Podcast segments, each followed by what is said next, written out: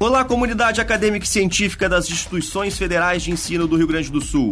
Eu sou o jornalista Araldo Neto e te convido para ficar na escuta do programa Adurgues no Ar, que está começando agora. Hoje vamos conversar com o presidente eleito da Durgues, Lúcio Vieira. Lúcio é professor do IFRS Campus Porto Alegre e vai dirigir o sindicato nos próximos três anos. Tudo bem, professor? Tudo bem, né? Dentro do quadro nacional que nós estamos vivendo aí, dizer tudo bem sempre é uma, uma expressão uh, coloquial, mas não, não, não representa o real de hoje, né? Mas estamos na luta. A primeira pergunta uh, é dirigida aos professores da URGS, UFSPA, IFRS e IFSU que estão nos ouvindo agora. O que eles devem esperar da nova diretoria da DURGS que acaba de assumir? Bom, acima de tudo, deve esperar o compromisso de quem está na luta há muito tempo. Né? Esse grupo de professores e professoras que a, assumimos agora, dia 23 de agosto, tem essa história, né? uma história de, de comprometimento com a defesa da educação pública, com a defesa das universidades, dos institutos federais, com a defesa de uma carreira justa, né? Então, é, é um, um, grupo absolutamente identificado com as demandas com, dos professores e das professoras. Perfeito. Uh, e quais as ações que a sua gestão pretende fazer para aproximar os professores e aposentados do sindicato? Bom, o, os professores aposentados são parte importante do nosso quadro de associados, né? E são esses professores que ajudaram a construir essa, essa, esse sindicato. Né? 41 anos foram eles que então, muitos ainda estão na ativa, mas a maior parte já se aposentou. Então, nós não podemos deixar de lado essa comunidade, esses associados, esses professores e professoras que ajudaram nessa luta. A nossa ideia é reforçar cada vez mais a presença deles dentro do sindicato, oferecendo uma série de atividades e, acima de tudo, talvez o mais importante, é aproveitando essa experiência histórica que eles têm para que possam contribuir o fortalecimento do sindicato, com a sua experiência profissional, com a sua história de luta. Né? Então, eles são parte integrante, nós não fazemos distinção entre eles e queremos muito trabalhar com esses aposentados ah, ao longo dessa gestão. A nova diretoria que assume o sindicato em um momento de ataques ao sindicalismo e aos servidores públicos. Qual deve ser o papel da Durgues diante de uma conjuntura tão desfavorável? Bom, a Durgs, como sindicato e como instituição uh, que defende a democracia nesse país, está junto com todos, todos os demais sindicatos, todas as demais agremiações que têm essa proposta. Né? Então, a nossa luta é essa, é, é enfrentar é, esse momento de dificuldades, né? ou posso dizer assim, é, é, essa política obscurantista, essa política de retirada de direitos, essa política que agride a educação e retira ah, pouco de esperança que o povo brasileiro tem no serviço público, né? nossa função vai ser não apenas resistir a essas investidas do governo, mas, acima de tudo, apresentar alternativas, né? ser propositivo nessa luta aqui, porque isso nos cabe. Ter propostas capazes de tirar o país da situação que está. E é isso que nós estamos tentando construir com os demais sindicatos, demais forças políticas que têm esse compromisso com a democracia. A universidade e os institutos federais têm sofrido com os cortes de recursos. As bolsas para pesquisas também sofrem o mesmo processo. Há claramente um movimento para sucatear a educação pública no Brasil. Em contrapartida, o governo apresenta o controverso Projeto Futurice como salvação para as, as IFES. Uh, qual sua avaliação sobre a situação das universidades e se há algo a ser feito diante de um governo que parece não estar aberto ao diálogo? É, essa é uma questão chave, né? É, o governo não está aberto ao diálogo com aqueles que lhe fazem oposição, oposição à sua política. Ele está absolutamente aberto ao diálogo com aqueles que veem na, nas universidades públicas, nos institutos federais, a chance de ganhar dinheiro. Portanto, esse futuro é um, é um plano de negócio que o governo oferece ao mercado para viabilizar a ampliação dos seus lucros, né? usando o serviço público para isso.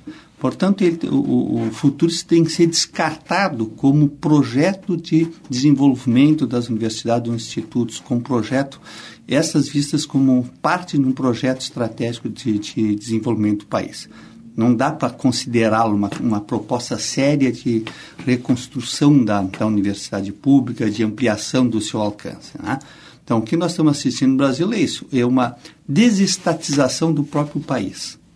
Ou seja, o governo que está aí é um governo que não tem interesse no serviço público, ele tem interesse em privatizar as coisas, independente se essa privatização se dá pela simples transferência do patrimônio público para o privado, mas muitas vezes se dá pela transferência da gestão do público para o privado né, que é mais ou menos que se desenha aí.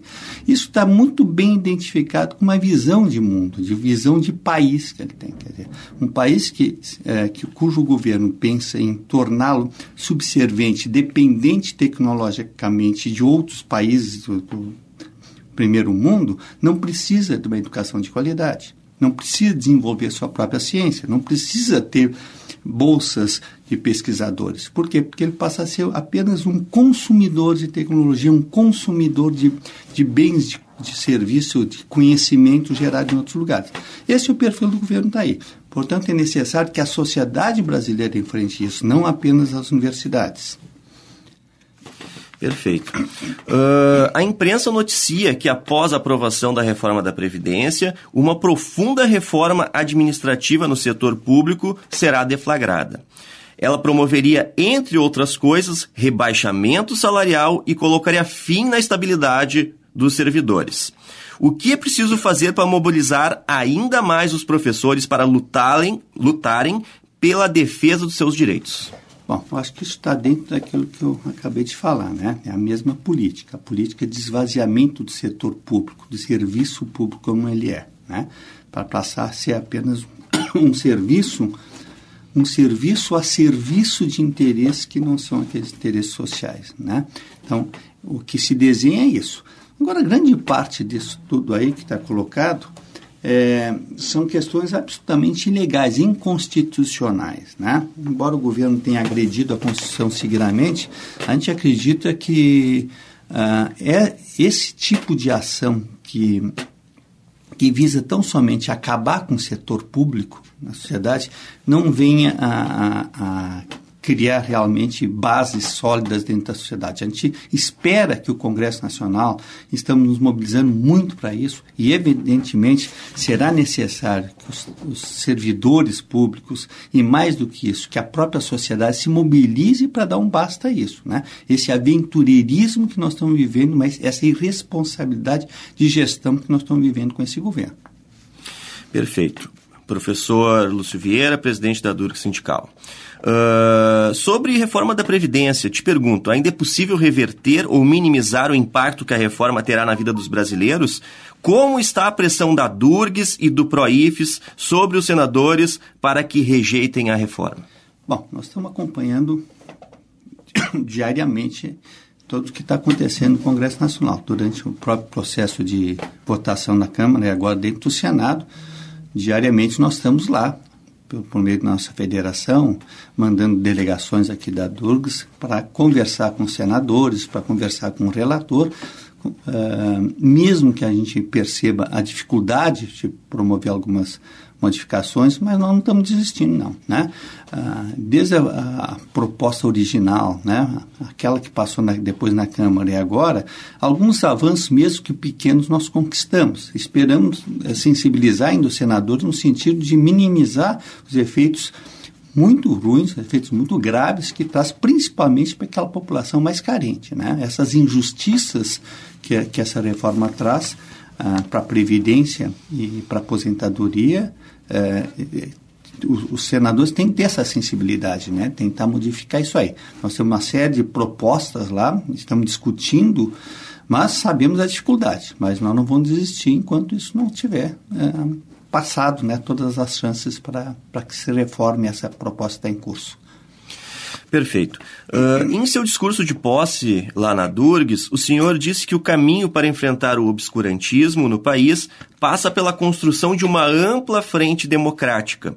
Como o sindicato pretende costurar apoios com entidades e com a sociedade civil para defender a educação pública no Brasil? Ah, isso é chave, né? Isso é a característica dessa chapa, que agora a diretoria da Durgues, né? eleita, né, portanto escolhida, legitimada pela, pelas eleições, uh, temos como, como norte. Né? Sabemos que nós somos um sindicato, não, não somos um partido político, portanto temos que ser plurais, temos que ser democráticos, da, da guarida toda essa diversidade de opiniões que existem dentro das nossas bases, da universidades e institutos federais. No entanto, nós nos pautamos em cima da democracia e entendermos que uma forma de concretizar a democracia no país é o direito da população à educação, à educação superior, à educação básica. Né? O Brasil tem sido um país muito tardio nessa oferta, né? tem uma dívida histórica com a população. Né? Nós temos um, um atendimento muito pequeno em relação ao ensino superior à população, principalmente o, o ensino superior uh, público. Né?